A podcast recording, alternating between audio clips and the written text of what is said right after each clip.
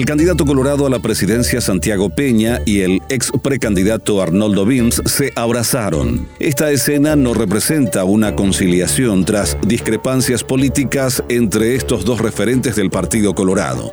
No, solamente significa dejar atrás las acusaciones de delitos, crímenes y hechos de corrupción que Honor Colorado y Fuerza Republicana se lanzaban mutuamente para seguir manteniendo el poder. Las heridas seguirán abiertas, la diferencia es que ahora serán cómplices. El vicepresidente Hugo Velázquez, figura clave del oficialismo, se refería al expresidente Horacio Cartes, líder de Honor Colorado, como el patrón de Peña y aseguraba que nunca acompañaría a una persona que busque servirse del Estado para seguir con el contrabando de cigarrillos. Yo no voy a, acompañar a una persona que quiere utilizar el Estado paraguayo para seguir con su con el contrabando de sus cigarrillos, etcétera, etcétera. Todo lo que ya sabemos y lo, yo ya lo he hecho público en mis denuncias.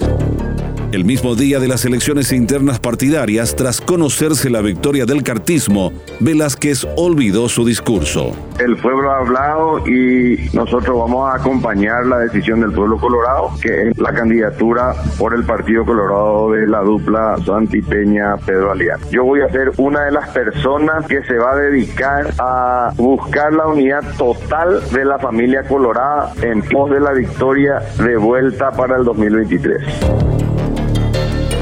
El mismo presidente de la República, Mario Abdo Benítez, lanzaba acusaciones de corrupción y vínculos con grupos mafiosos contra el sector de Cartes durante su rendición de cuentas ante el Congreso Nacional que así como no busqué cooptar ninguna institución para evitar el control sobre mi gobierno, así como no me entrometí en las cuestiones propias de la justicia, así como no intenté incidir en las elecciones de autoridades de organismos ajenos al Poder Ejecutivo, así como no humillé a la función pública poniéndola al servicio de corporaciones o grupos mafiosos y delictivos, así como no aproveché información privilegiada del Estado para alimentar los negocios particulares de nadie, del mismo mismo modo, puedo asegurar que no renunciaré a mi obligación de trabajar por las necesidades de nuestro pueblo y el compromiso con la nación paraguaya. Incluso cuando Horacio Cartes había recibido una amenaza de muerte, Abdo afirmó que se trataba de una cuestión entre mafiosos. Puede ser PCC, puede ser Pavão, pero ahí entre mafiosos el problema. Tras las internas, el presidente anunció que trabajará con el mismo sector al que acusaba de estar vinculado al crimen organizado, aunque mantuvo cierto margen de ambigüedad. Nosotros vamos a trabajar por el Partido Colorado, por la lista 1, y vamos a ver qué rol va a cumplir cada uno de los actores. Vamos a acompañar eh, y en, en términos personales principalmente voy a estar al lado de quienes yo confío y de quienes creo y de quienes me representan. Por su parte, Santiago Peña, tras ser elegido como candidato colorado para la presidencia, se ratificó en que el gobierno de Mario Abdo es corrupto.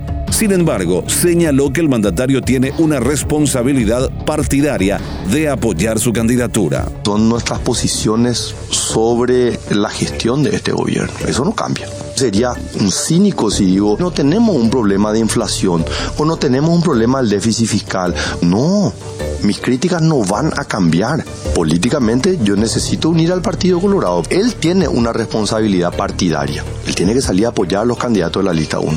Y le apoyamos sin ningún condicionamiento. Y él ganó gracias a la unidad del Partido Colorado porque él no pudo sumar votos por fuera del Partido Colorado. Vince, quien hoy se abraza al sector que el oficialismo antes acusaba de ser parte del crimen organizado, aseguró que la unidad colorada no significará impunidad. Nosotros no vamos a apañar ninguna cuestión fuera de lugar. La unidad del partido bajo la bandera de este proceso electoral no significa impunidad. La justicia debe seguir con su proceso con los que tienen algún manto de duda sobre su actuar ahora.